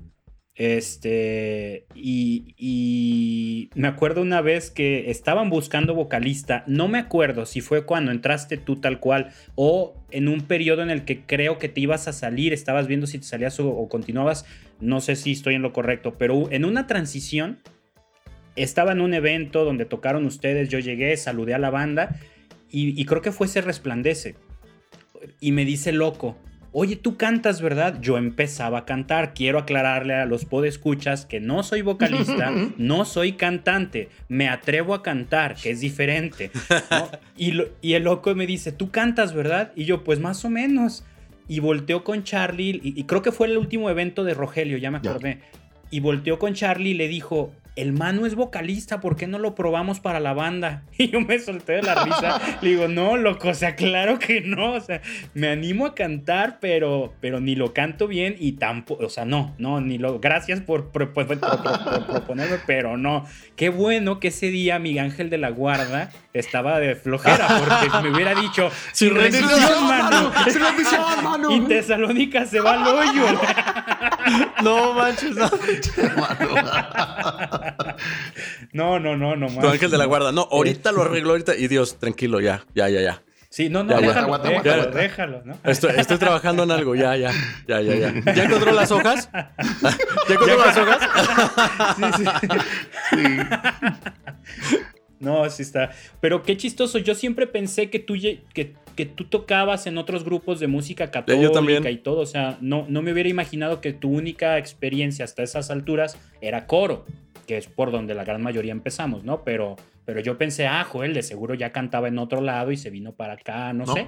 Ni siquiera conocía Eh, lo, lo más cercano que yo había visto de música católica fue- eran los conciertos de Gerardo Carrillo en Santa Rosa, que yo lo veía y decía Master, Master. y a, a la fecha lo sigo viendo y digo Master, Master, pero ya lo nalgueo. este, de hecho, Extrañas costumbres. el, el padre, el padre Luis Enrique Silva me invita a las victorias a formar un coro. Nos habíamos conocido en Santa Rosa. Me dice, oye, acá están en pañales, vente, haz un coro acá. Yo hago un coro allá y ahí conocí a Alejandro Mosqueira y aprendió a tocar guitarra conmigo ahí el güey. Este, No, Órale. Alex ¿neta? Mosqueira empezó a tocar. Y luego después estaba ahí un- un- el grupo este de, de chavos, ahora no recuerdo bien el nombre, pero ahí estaba Mickey y varios de, de este grupo. no, se me olvida el nombre de Najar Moshka, se llamaban creo que en ese entonces. Sí, Que Najar. terminaron teniendo problemas con el padre, por cierto. Pero ahí también conocí al Che, este, conocí al Topo y conocí a mucha bandita de ahí que después los vi en la onda católica No y dije, manches. me enteré que tuvieron una banda que se llamaba 140 más 1 o algo así, una cosa así, ¿no? Sí, 40 más Ajá, 7. eh, eh, de algo así, pero ellos también, o sea, han sido parte de mi historia, ¿no? Han estado, hemos estado ahí juntos después cuando vi al Mosco tocando en lo católico y digo, ¿qué haces, ¿qué haces acá? Pues, ¿qué haces tú acá? ¿No? Así, así, Pero así. qué ¿no? chido, no manches, qué chido. Oiga, y denme un Sí, norte, ¿quién es- es el topo y quién es el ganso? El mosco, el topo, el ganso, son unos compas que se escaparon del zoológico. No, no los conoces. El, el topo es un muy buen amigo mío hasta la fecha en, en el circulito en el que yo me muevo mucho con el Mosco. Ah, ya. Ellos son amigos de, desde la Súper secundaria, amigos creo, ellos. prepa, el. Mosco y Topo. De las El Mosco también. Manazos. eh, El Mosco es un cantante católico, para Sí. que la gente sepa. sí, también. Sí, así es. Ay, Ya lo invitaremos Alejandro también. Mosqueira. Y el topo, el topo fue el primer intento de percusionista que tuvimos en Terry. Mira, Ah, yo a él ¿neta? lo conocía. Yo a él lo conocí cuando yo estaba en secundaria y él en prepa por otro mundo de música secular, otras bandas que teníamos y después nos topamos en, en las victorias y hey, tú no tocabas con tal, no, pues sí, ya los dos en el medio católico. Sí, Guadalajara es un ranchito. Sí, pequeñito. Oye, y esas bandas de secundaria de sanguinarios de la muerte, ¿no?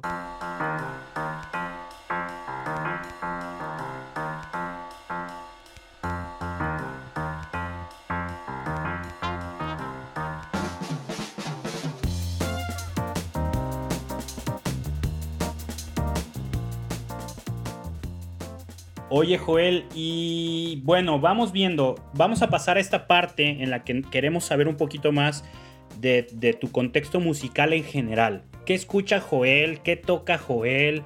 Eh, ¿Qué no escucha? ¿Qué nunca va a escuchar? ¿Cuál- ¿Cuáles son tus gustos, tus influencias? ¿Siempre fuiste rockero así, personalidad tesalónica? No, por supuesto, soy el menos rockero de la banda. Yo creo que ah, es una crítica que siempre tiene Charlie conmigo. Pero no se me olvida que un día veníamos, veníamos en, en ruta hacia un evento en carretera. Les dije, escuchen este concierto de Mijares. De sus, 20, de sus, No 25, manches. sus 25 años de carrera. Les dije, es impresionante porque son temas súper tetos, pero remasterizados con músicos increíbles. Vean Sí, cómo los claro. dejaron. Y ni siquiera le pusieron play, güey. Se voltearon todos así de, No. mija, ¿qué, cabrón? O sea, casi- ah, no, no. Casi me cachetean. Les recomiendo ese disco de los 25 años de Mijares. Está impresionante cómo lo arreglaron. No, está Este, increíble. Sí, sí, sí lo he visto. Sí Para lo he visto. amarnos siempre. tu- No, está De hecho, tengo, tengo tat- tatuaje del soldado del amor. Lo dices de broma, pero no lo dudo. Pero desde entonces, o sea, luego es, es- es un poquito gacho porque Charlie, loco, y luego pues, ellos todo el camino llevan su música de rock no- ochentero, noventero, y no, que fulanito de tal, y Montley Crue, y no sé cuál, y yo así de. Y Charlie nomás me ve por el retro y me dice, ¿sí conoces de quién hablamos? Y yo, eh. Sí. Y me, No me tiran, manches. me tiran mucha Joel carrilla. acá, me enamoré De de ti ti, en bazar". De, de chavito, mi papá nos despertaba los domingos con este un pollito con papas y pasito tuntún. Este siempre fue muy gruperón y guapachoso. Y me encanta el disco de, de Joan Sebastián de Morenita, yo te estoy. Ah, claro, queriendo". güey. Es un discazazazo. Sí, pero claro. Además me trae un montón de recuerdos de cuando, de cuando era niño. Después, cuando me fui haciendo más, más adolescente, por supuesto que me gustaba la música pop, me, gustaba mucho la música sin bandera y todo ese tipo de cosas. De hecho, eh, mi primo Eddie, vocalista de Fumancheros, que son los que crearon la rola de Yo quiero bailar. Mi primo Eddie y yo, por ahí lo pueden encontrar en YouTube, hay un video de él y yo cantando kilómetros, a varios cientos de kilómetros. Él tocando el, el piano y yo cantando y hasta requinteando con mi guitarra eléctrica. Este, se lo pueden encontrar en YouTube. Y, y cantábamos en serenatas y todo ese tipo de, rola- de- de rollos, pero después fui avanzando y cuando entré al versátil y empecé a conocer música un poquito más sofisticada y empecé a conocer otro tipo de artistas, dejé de escuchar pop. No sé por qué de- dejé de escuchar pop. Y empecé también a. tu- digo, siempre me ha gustado mucho la música de Linkin Park. Siempre se me han hecho adelantados a su época. Este, esa onda de meter los sintetizadores. Eh, me gustaba mucho también. Eh, eh, Limp Bizkit, aunque son un poquito sucios en, sus letras todo eso. Me, gustaron, me gustaba este, System of a Down, aunque también sus letras de, este, Los Ángeles merecen morir y todo eso. Dices, ay, güey, ¿no? Pero, su métrica al momento de meter la letra, su construcción musical, eh, la psicología eh, detrás del tema, hay, videos de deconstrucción que dices, esto está súper trabajado y yo siempre he mirado de la música de la música de los Estados Unidos, cómo hacen música muy simple que sea que, sea increíblemente brillante, ¿no? Eso es, eso es algo que no ocupas retacar. Yo a veces le digo a Charlie, güey, no, no, no, no. Así, sencillo. El, silencio es parte de la música, güey. Claro, Porque hay que rellenar con algo. No, no rellenes con nada, güey. Aquí necesitamos este silencio, güey. Este. Y, y, después, hoy, hoy en día, me, he vuelto súper alternativo gracias a la llegada de las plataformas digitales. Casi siempre escucho música que no conozco.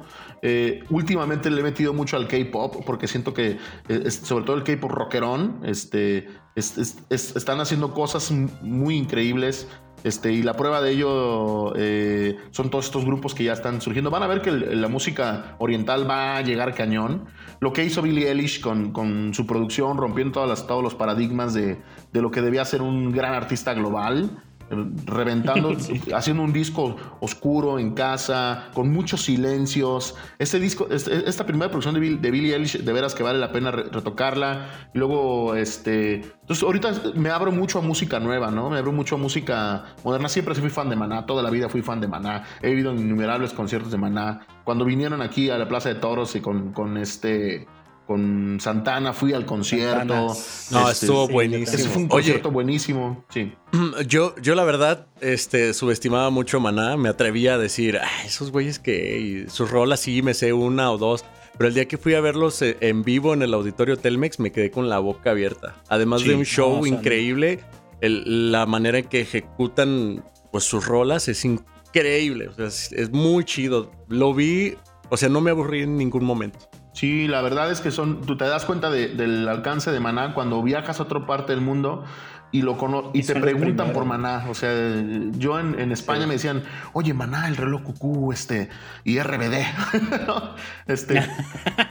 no, puede ser. oye, y luego dices, vengo de Guadalajara. No manches de dónde es Fer, ¿no? Sí, sí, la verdad, Maná, digo, yo sí, sí, siento que después sí cayeron en un cierto bachito del cual es muy difícil no caer, pero eh, cuando Los Ángeles lloran pues, siento que es un disco buenísimo. Este último que sacaron siento que intentaron explorar cosas nuevas, pero sí, la, la música que consumo hoy en día siempre trato de escuchar mucha música, sobre todo música indie. El K-pop recientemente me ha gustado mucho y, este, y siempre me trato de abrirme a nuevos, géneros para ver de qué manera, sobre todo de analizar la estructura, la historia detrás de la psicología musical, para ver de qué manera la, la incrustamos en Tesa. Yo sí les he dicho siempre, está muy marcada la, la, la onda ochentera que tiene la banda y a veces me echan carril y les digo, güeyes, gracias a que me gusta Mijares, cabrón, no sonamos a la banda de viejitos de, los ochentas, cabrón. O sea, yo soy el único güey que llega y les dice aquí, métele esto, güey, métele aquello, ¿no? Porque traigo otras influencias y eso es lo que nutre, termina nutriendo a la banda. Sí, es una personalidad muy marcada en Tesalónica. Tienen un sonido, yo creo que de los proyectos católicos de México, son los que tienen una personalidad más clara. O sea, que tú los escuchas y dices, son ellos pero sí tiene mucho tinte ochentero. Totalmente, totalmente. Pero, mucho, ¿no? O sea, muy marcado y sí se nota ahí dos, tres cositas, tus pinceladas de... Y si lo hacemos un poquito más fresco por aquí, por acá, ¿no? Eso está chido. Sí. Oye, y de, de todos esos que tú dices, a mí me gustaría saber quién es el que eh, Joel dice, ¿sabes qué? Este marcó mi estilo obviamente todos estamos llenos de muchas influencias, pero hay uno, hay uno que, por lo que, porque es el que más escuchaste a los inicios o porque es el que después te clavaste y te quisiste copiar durísimo. ¿Quién, proyecto, no digo cantante, marcó tu personalidad como músico? El top. Mm, es que, ¿sabes qué, Manu? Cuando yo más metido estaba en mi instrumento, que fue en mi, en mi etapa de juventud, adolescencia, yo escuchaba demasiado a Santana y a Maná. Entonces, sí siento que me marcó mucho el estilo de Maná, pero a raíz del versátil me diversifiqué demasiado. O sea, me abrí cañón a la parte musical eh, y luego también rocé muchas ondas de, música alternativa, ¿no? que no todas las comprendía, ondas de jazz, por supuesto. Y ahí es donde se me termina por abrir el panorama. Yo siento que Es que siento que siempre fui muy maná, pero nunca tuve la influencia. Eh, siento que mi música no suena a maná, ¿no? Y nada de lo que escucho hoy suena a maná. Yo siempre he creído en las fusiones. ¡Ah! Como Goku y Vegeta. Siempre he creído que, el, que cuando te dicen salte de la caja no es otra cosa más que abrir otra caja de otra cosa y combinarla. ¿Qué pasó cuando se, cuando se salió el transporte de la caja? Abrieron los transportes, eh, Uber abrió los transportes y los unió a la tecnología y hizo, creó una caja nueva, ¿no? Para cuando dicen salte de la caja es claro. combinar cajas de aquí y de acá. Sí, exacto. Oye, Joel, a ver, entonces, para no alargarnos, porque déjame decirte que aquí en este proyecto tenemos la gran costumbre de nunca respetar nuestros tiempos de 45 minutos, una hora de programa. Eh, la vez pasada ya nos aventamos una hora 50 minutos, una hora 50 de programa y la gente yo creo que espero que no nos manden a la fregada pronto. Así es que para no repetir esto, nos vamos a las secciones de cierre de programa. Primer sección, son preguntas, te vamos a dar la opción de que escojas del 1 al 13, tres preguntas, te las vamos a hacer. La idea de esto, la sección se llama ¿qué le dirías a? Y la idea es que nos digas la respuesta más honesta que tú quieras compartirnos, porque los músicos católicos solemos encontrarnos a veces en un pedestal en el que la gente nos pone y creen que no escuchamos cosas que según ellos no debemos de escuchar o creen que no, que, no debemos de compartir. No sé, he visto que critican cantantes católicos por compartir cosas de Marvel, por compartir cosas de los fabulosos Cadillacs o ese tipo de cosas que normalmente les respondemos muy políticamente correctos en redes sociales de no, bueno, gracias, pero pues si no te late con permiso, eso es lo más, lo más, ¿no? O, u organizadores de eventos que te la aplican gacho, ¿no? Entonces, aquí en este espacio de T Proyecto queremos que el músico católico tenga la libertad de decir lo que en su mente dice. Entonces tú siéntete libre hasta donde tú quieras, también no te preocupes, ¿no? Entonces, del 1 al 13, elige un número. 1. 1. ¿Qué le dirías al que te invita a su evento y dice, ahí hay equipo suficiente? Pero llegas y obviamente no había equipo suficiente. Yo le diría, ¿sabes qué onda, brother? Este. Está bien, eh, ya estamos aquí, sacamos el jale, pero tienes que tener en cuenta que el 50 o 60% de tu evento depende del audio. Este, yo creo que si hacemos algo para Dios, pues hay que tratar de entregar lo mejor de lo mejor. Si esto es lo mejor que se pudo conseguir, adelante. Pero, pero sí, este, no vas a lograr que la gente enganche como, como, como Dios quería que enganchara, este, seguramente con este equipo, pero habría que ver también el background, ¿no? Porque ya hemos tocado con el equipo Me Alegría y hemos tocado con grandes escenarios. Mi alegría. Qué buen término, güey. Saludos, Cuatepec. qué mala Los cuatepequeños. ¿Sabes qué? Ese es el gentilicio que más me encanta del mundo, así, del mundo mundial. No sé si tú ubicas, Ángel, Cuatepec es un, es un pueblito chiquito en Veracruz. Ajá. Bueno, me imagino que a ese te refieres, Joel. Sí. Que, que de ahí es Natalia Lafourcade. No, y, y es súper cafetero, tienen un café deliciosísimo y me encanta porque a la gente de ahí les dicen cuatepequeños. No manches, está es el genial, mejor güey. del mundo. Son cuates pequeños, güey. Y sí, ves a Natalia y es una cuate chiquita, ¿no? Súper pequeña. Ok, del 2 al 13. 8. 8. ¿Qué le dirías a los que en medio del concierto te dicen, canta una que nos sepamos todos? No. Eh, gracias a ese comentario salió el popurrí, del popurrí de Tesalónica. Ah, neta, neta, neta, neta. Yo puse una cámara adelante de la consola para grabarnos de frente y cuando venía de regreso venía viendo la cámara a ver qué tal había grabado y lo traía con audífonos. Y se está escuchando, tocando, nosotros bien prendidos. No, hay cristianos, like, siguiendo. Y de repente escucho un güey que dice, cántense algo conocido. Me agüité bien machín, le dije, tenemos que tener algo conocido y ahí salió el repertorio de popurrís de Tesalónica. Muy buena, muy buena solución, ¿eh? La verdad, yo tengo pleito con, tocar eso, pero desde que sacaron el popurrí dije, qué buena idea, o sea, te quitas... te quitas de problemas, ¿no? Oye, ya hace falta. y la gente súper prendida, ¿no? No, los aman, los aman cuando lo tocan. Sí, el popurrí es, yo creo que nuestro tema más popular junto con Cristo Rey es, ese sí, este, es de los que más prenden, a donde quiera que vayamos. A mí me sorprendió mucho en Buenos Aires que yo no sabía si se conocían o no esos temas allá. Todo el mundo los cantó. Dije, no, no cabe duda que son cantos fuertes a nivel Latinoamérica. Sí, totalmente. Va, última, que no sea el 1 y que no sea el 8. Eh, siete. 7. ¿Qué le dirías al amigo que te dice que cantes una de tus canciones en una reunión o algo así? Y cuando vas a la mitad, él ya está distraído conversando con alguien más. Sí pasa, y, pasa muy seguido, y no pasa nada más en lo católico, pasa con cualquier cantautor. Eh, yo creo que yo no le diría nada en el momento, pero ya no lo volvería a hacer. O sea, sería, eh, a raíz de que me ha pasado ese tipo de cosas, soy muy selectivo en dónde necesito cantar y dónde no cantar. Casi, nun- casi nunca canto en donde es una reunión así muy chiquita, salvo que sea mi familia, porque una de las cosas que me ha enseñado mi papá es que, es que debes de compartir ese talento. Cuando, y, y aparte mi familia se da de supernatural, que, que cante fulano, que cante sultano, y todo el mundo quiere pasar a cantar, ¿no? Nada más para aclarar que mi pregunta sí la mandé a tiempo, entonces. Gracias. Ah, bueno, vamos a poner el clip pre-grabación. A ver si lo grabamos para que entiendan el contexto del comentario de Ángel. Ah, pero... Tal vez es el momento de brillar del Manu que está editando. Hola, soy el Manu que está editando de nuevo. Este comentario lo hicimos porque fuera del aire Ángel mencionó que quería pasarme una pregunta para Joel, pero yo le dije que ya no era momento, que me la debió de haber pasado antes del programa para tenerla en la lista. Gracias a Dios, al parecer Ángel sí había puesto su pregunta en la lista y no lo recordaba, así es que el Manu que está editando. Ok, bien, esta fue la sección de qué le dirías a. Muy buenas respuestas, Joel. Muy buena. Vamos con la siguiente sección, va a empezar Ángel. Son la- el momento random. ¿Esto qué significa? Hace, hace un par de semanas en redes sociales pusimos que te íbamos a tener de invitado y le pedimos a la gente que nos mandaran la pregunta más random que se les ocurriera para hacerte. Obviamente hubo gente que, oye, tu inspiración para cantarle a Dios y esto, no queremos ofender a nadie, pero el momento es el momento random. Esas preguntas se las pueden hacer a Joel directamente o en cualquier otra entrevista que le hagan. Así es que aquí vamos a preguntar las cosas que menos te podrías esperar, ¿va? Va, pero espérame, solo una cosa. Estas preguntas van a máxima velocidad. Claro, Lo más que- así ajá. es, nada, estas preguntas las tienes que contestar así.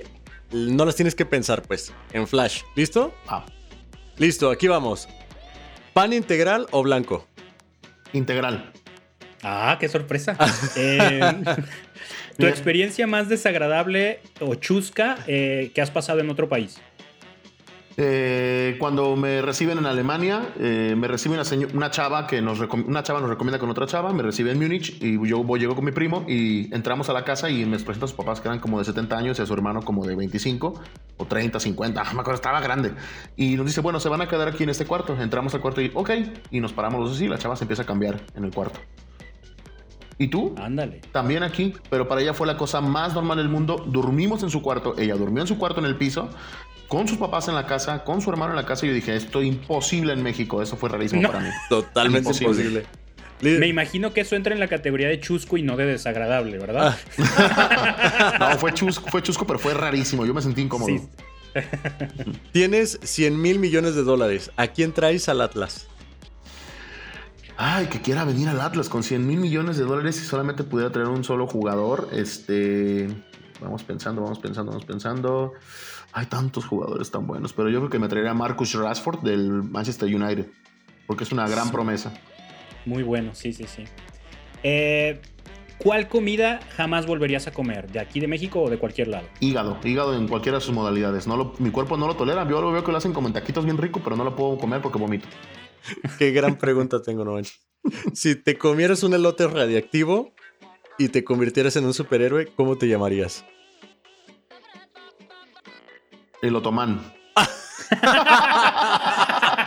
¿Y vivirías en Turquía o qué rollo? El otomán. Aventaría pequeños En elotitos así. Eh, ¿Te ha dado hipo cantando misa? Cañón, sí. Sí, ¿qué hiciste? Eh, me ha dado hipo, se me han salido pollos cantando así, pollos No. verdes. Eh, me he equivocado de canto y cantar el santo en lugar del gloria. Se me ha olvidado la letra No. a media, a media- Me ha pasado todo. Tengo tantos años tocando misa que me ha pasado. El padre me ha callado. El padre Joel, tocayo, muy especial para las misas, Sí, muy sí, especial para lo que canta el coro a medio canto de párenle. Dice la palabra de Dios que no callarás a mi pueblo. Así que yo voy a decir que canto una espiga dorada y el coro así.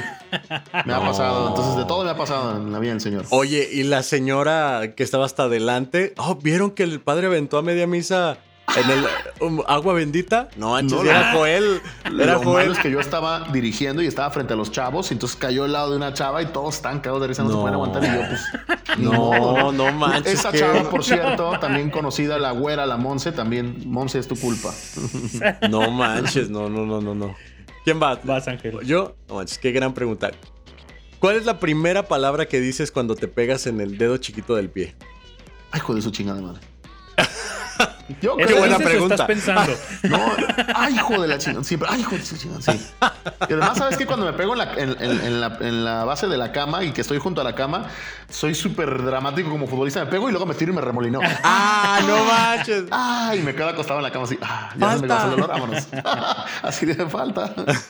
Eh, ¿Cuál es tu Funko Pop favorito? It, tengo un Funko Pop de It que me regaló el loco en mi cumpleaños. Pregunté en que quién me había regalado ese Funko Pop y este todo el mundo dijo yo porque me encantó y después el loco me dijo, no, y Betty y yo te la regalamos. It Ah, me marcó chido. de niño la película de los noventas y me encantó la- el remake. Súper bien. Oye, este. ¿Tony Stark merecía ese final? Sí, Tony Stark es un mamuco. lo es, lo es. Sí, sí, sí, sí. Lo es, lo es. ¿Luigi o Mario? Mario. ¿Cuál es el juguete que anhelabas en tu infancia y nunca pudiste tener? A la fecha sigo traumado, lo sigo buscando por internet y no lo he encontrado.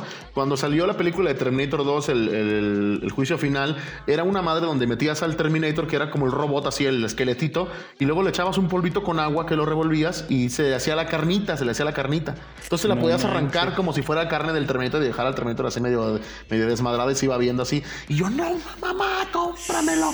Mamá. Nunca me lo compraron y ahora de grande lo he buscado y no lo he encontrado. Qué bueno que No güey. Hubiera sido carnicero, güey. Supongamos que el Atlas gana un campeonato, ¿cómo lo festejas? Yo creo que yo llorando, lloraría, lo he pensado. A veces jugando PlayStation que gano el campeonato he derramado lágrimas de güey. no sé si- neta, no sé si podría, no solamente por lo que significa para mí, sino por lo que significaría para mi papá. Yo creo que me daría más gusto por ver a mi papá que viera al Atlas campeón y poderlo festejar con él. Tienes tres deseos. ¿En qué los usas? Ay, güey, este así rapidito, este el, El Terminator, Eh, el campeonato uno- del Atlas. Terminator. Eh, El campeonato no, yo- del Atlas.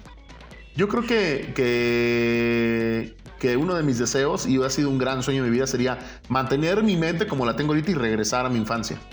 ¡Pum! Y diría, no, sería el líder del mundo. y me convertiría en el otón y ahí está. El Pero no sé, mira, te, soy- te voy a ser bien honesto, lo, siento que lo tengo todo, Ángel. Este, yo creo que si regresara el tiempo, eh, si pudiera pedir deseos, solamente sería volver a tres momentos especiales en mi vida, uno de ellos con mi abuelita, eh, la noche antes de que falleció, que me dijo que si bailaba con ella y no quise, me encantaría volver a ese momento, bailar con ella y decirle que la quiero. No manches. ¿Cuál es tu canción favorita de Selena Quintanilla? La carcancha la toqué muchísimo tiempo. Sí. Si tú fueras un producto, ¿cuál sería tu eslogan? Si yo fuera un producto, ¿cuál sería mi eslogan? Sería el otón. Sabroso, Todo, pero lo que, picoso. todo, lo, todo lo que buscaba el glotón. Mira, si Dios te diera la oportunidad de ser una verdura, ¿cuál serías? Este, si, si yo la pudiera, no, no sé, este, yo creo que el, híjole, el, el- ¿cómo se llama? El, el- ay, no sé, casi no como verduras, no, sí como verduras. Este, no sé, el chayote, Un chayote. Chayote. sí, pues están chingonzotes así, grandes así. ¿Cinemex o Cinépolis? Cinépolis, y además en Convolunes que nada más pagas 160 pesos, dos entradas, do- eh, tus palomitas para llevar, dos refrescos jumbos y no hay gente ahora que está el COVID, está fabuloso. Órale. Sí. Eh, videojuego que marcó tu infancia. Definitivamente Street Fighter, ese fue el, ahí gasté la mayoría de mi, de mi dinero, este, y después Mario Bros. Listo. Última pregunta. No, Ángel. ya terminé. Ya no tengo. Ah, ya. Ah, yo tengo la última. Personaje favorito de Marvel. Personaje favorito de Marvel. Fíjate que yo Marvel me, me tuve que chutar casi la mayoría de las películas para ver la de, la de Endgame, porque no había visto muchas. Pero ahora que lo pienso, yo creo que Doctor Strange se me hace Ah, fabuloso. sí, no. Qué buena Muy, película. muy qué buena. buena Es película. súper enigmático y la película se me hace súper especial. Sí, va a estar buena la 2, ¿eh? Sí. Esperadísima. Ok, se acaba el tiempo random. Muy buenas respuestas, muy buenas preguntas, gente. escuchas, gracias por mandárnoslas. Última sección ya para despedirnos. Eh, tus recomendaciones, Joel. Uno o dos músicos católicos, proyectos o solistas que nos recomiendes para escucharlos y o para invitarlos a entrevista. Ok, eh, cuando fuimos a la gira en Buenos Aires conocí al grupo Masada, es un grupo modesto de, Argentina que tiene una, rola que yo tengo tiempo diciéndoles que hagamos un cover en, Tesalónica. Eh, la canción se llama este, Descansaré, es la, hizo Marcos, el bajista y vocalista creo que sí es bajista, sí. Bueno, la hizo Marcos y es un tema que me llega hasta lo más profundo de mi ser. Me encanta y lo súper recomiendo. Siempre se me han hecho excelentes músicos y los recomiendo ampliamente. Además, son muy buenas personas. Eh, en, Córdoba es una ciudad preciosa y esa banda es una de las bandas que más me ha gustado. Buenísimo. Un consejo técnico para ayudar a crecer a los músicos católicos en sus proyectos. Solamente hay dos tipos de músico, el que ensaya y el que no. Ahí está la diferencia. Buenísimo. Y por último, un contenido evangelizador puede ser un libro, un podcast, una persona, algo que tú recomiendes que te haya ayudado a crecer. Sí, eh, hay un libro que me recomendó un padre en confesión que se llama Los siete lenguajes del amor de Tracy Chapman. Ahí empiezas a entender que la manera en la que tú manifiestas el amor y lo solicitas puede ser muy diferente del de la persona de enfrente. Es súper importante eh, identificar cuál es el lenguaje del amor de aquella persona que está frente a ti para que puedas comunicárselo adecuadamente.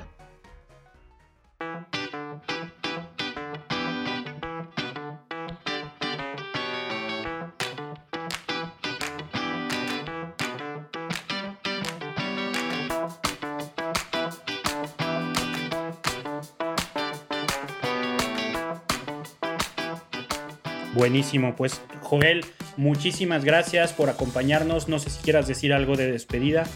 No, que ha sido un camino, Manu. Eh, yo volteo para atrás y digo, ay, jole, ¿cómo llegué a tener tantos años en Tesalónica?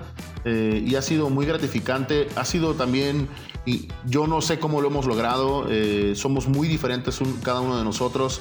El Loquito y, yo somos súper distintos. Charlie, Gabo, David, todos somos muy distintos. Los, los muchachos hacen un enorme sacrificio dejando hijos, eh, familia, cosas. Y yo digo, no me cabe en la cabeza cómo esto sigue adelante y cómo hemos llegado a, hacer tantas cosas. Eh, la verdad es que no me, queda, no me cabe la menor duda de que es una obra de Dios. Y también miro hacia el futuro y digo, Señor, este, ¿hacia dónde nos quieres llevar? ¿Qué es lo que quieres que hagamos? Yo siempre les he dicho, eh, en su momento le dije a Tesalónica, seamos el molotov de la música católica, hablemos de todos esos temas que le incomodan a la música católica y vayamos en contra de, o sea, no hablar en contra de la iglesia, pero sí tocar esos temas de homosexualidad, de pedrastía, de todo eso y pesquemos afuera. Y recuerdo que Gabriel decía, güey, al contrario, debemos de ser mucho más eclesiales, güey. Este, reforcemos los valores católicos. Me queda claro que Gabriel eh, está muy preparado, está muy, muy preparado. Yo siempre pensé como de manera de que fuera más exponencial lo de Tesalónica y como que Gabriel me, bajó y me dijo, güey, nuestra función no es tanto ser, famoso, ser famosos, sino este, llevar la palabra de Dios, así sea cinco o seis gentes. Y este, eh, creo que en ese sentido estoy contento. El poder componer, el haber hecho mi primer tema mariano, yo que tuve un gran conflicto con, con María, mucho tiempo me cuestioné que por qué María tenía tanto poder, por qué María era vista como corredentora, este, ¿Por qué María, María, María? Cuando ahí está el camino directo a Dios, ¿no? Ahí está el gallo de ti, frente a ti, y Él te habla de tú a tú. Y, para mí me costó mucho trabajo entender a María, entender su función. Y cuando me tocó escribir, este, no dijiste no, entendí mucho del contexto de María y quise transmitirlo ahí.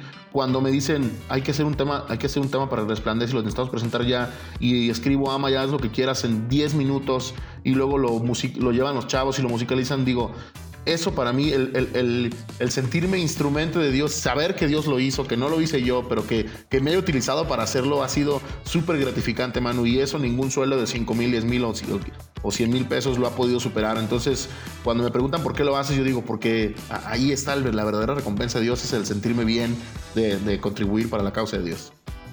Muchísimas gracias, Joel. Súper, súper valioso. Y la neta, aparte, canciones chidísimas. Si no las han escuchado, pues escuchas.